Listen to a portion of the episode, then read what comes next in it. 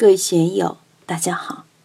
今天我们继续学习《禅说庄子外物》，道家修行的大圆满程序第五讲“得鱼忘全，得兔忘蹄”第二部分。大家可以通过查看本段声音简介了解学习内容。让我们一起来听听冯学成老师的解读。下面就讲一些养生的话题了。竟然可以补病，自灭可以修老，宁可以止惧。虽然若是老者之物也，非义者之所未尝过而问也。既然可以补病，在现在的养生学里面，不管是儒家的、道家的，还是佛家的。包括西方的，大家都提倡宁静、安宁可以养病。我们都知道，住院的人需要静养，出院以后继续静养调理。静养是两个方面，一个是肢体上别去劳累，一个是心里面也别去劳累。可以补病，就是可以养病防病。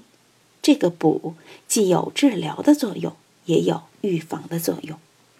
我们现在经常处于身心疲惫的状态，我们这里身心不疲惫的，恐怕只有大熊熊，他是不知疲惫的永动机，精神好的不得了。其他的人还是有疲惫感。当然，阳光小孩也不知道疲惫，工作有序，比较顺利。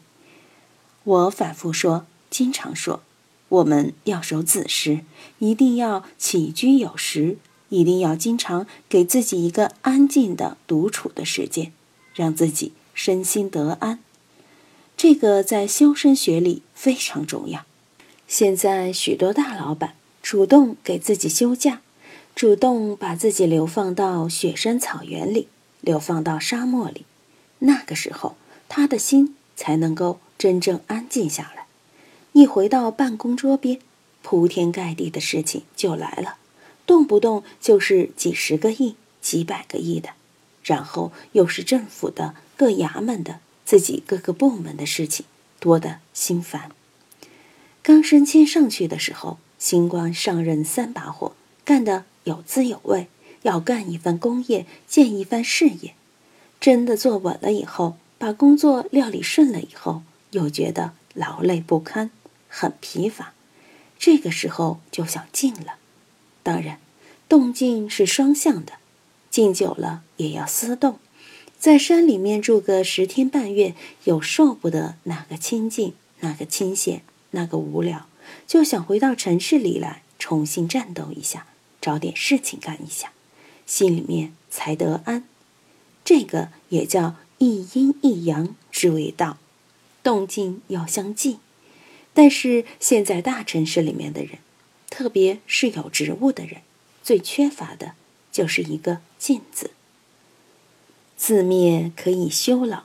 什么叫自灭？自是眼眶，灭是揉一揉眼睛。我们从小学开始，人人都要做眼保健操。眼睛疲劳了，揉一揉，按一按，可以增强眼睛的供血，使眼睛得到修整。延伸一下就是肢体按摩，老年人活动少了，运动少了，需要适当的按摩，特别是在病床上的人不能动，躺久了会生褥疮，护理的人就要经常给他洗一洗、揉一揉、按一按，的确可以修老养老嘛。当然，自灭可以修老，不能仅仅停留在这个上面。我们平常闭目养神。也可以养我们的精神，延缓我们衰老的进程，这个就属于养生法里面一系列的东西。不管是按摩眼睛也好，按摩肢体也好，闭目养神也好，都可以用这个方式使我们的身心得到一定的修养。宁可以止惧，什么叫惧？就是急躁、窘迫、畏惧、变化的。在庄子的行文里面，安宁的对立面是什么？就是这个惧。诸葛亮说：“君子之行，静以修身，俭以养德。”还有宁静致远这一系列的，我们怎样使自己的心安宁、心平气和、神闲气定？我经常说，希望大家能够每时每刻在任何环境里面都处于这么一种神闲气定的状态，避免焦虑不安、心浮气躁。道德经说：“重为轻根，静为躁君。”我们需要厚重。凝重，不需要那么刻薄，不需要那么轻浮。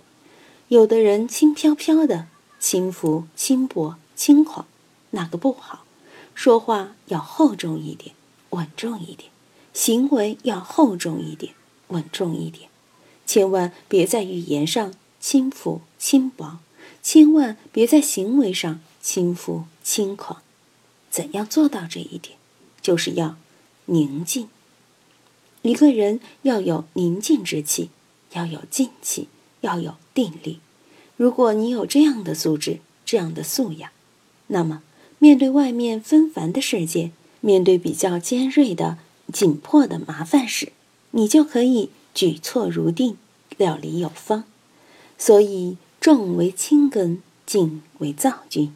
一静可知百动，静可以制造，静可以制热。有的人热得不得了，心里有事，自然就开始冒汗了。但是心静自然了，心里面安静，外面世界的寒暑不定、炎凉不定的环境，自然就安静了。所以静为躁君。菜根谭说得好，有直白：热不必除，而除此热闹，身常在清凉台上，穷不可遣。而前此穷烦，心常居安乐窝中。我几十年都提倡大家没事读读《菜根谭》，没有什么文化的人也可以读懂，可以得受用的。虽然若是老者之物也，非义者之所未尝过而问也。尽管静安宁有种种好处，毕竟这一系列。都是因为上的，都是在时时勤拂拭，莫使惹尘埃这么一个过程之中。真正的义者，义者本来无一物，何处惹尘埃？不过问这些事了，已经坐在果位上了，天生就安宁，天生就安静，天生就把自己料理得很好，还需要去干这些事吗？我本来就是清净的。我还去亲近吗？太安静的人就不需要去亲近，需要去动一动了。身体很健康，各个地方都很到位，他还需要去按摩吗？我们君凯这么帅气，肤色这么好，还有这位新来的小兄弟，你们需要天天去按摩吗？还需要去闭目养神吗？不需要，因为你们的精力、你们的青春、你们的本钱足够。包括君凯新生的儿子，需要他去安静吗？他每天吃了就睡，睡醒就吃，不需要你去多余管他。如果你非要这样那样去给他养生，反而把他害了。所以，义者之所未尝过而问也。怎样使自己处于义者这么一种状态？今天就读到这里，欢迎大家在评论中。分享所思所得，我是万万，我在成都龙江书院为您读书。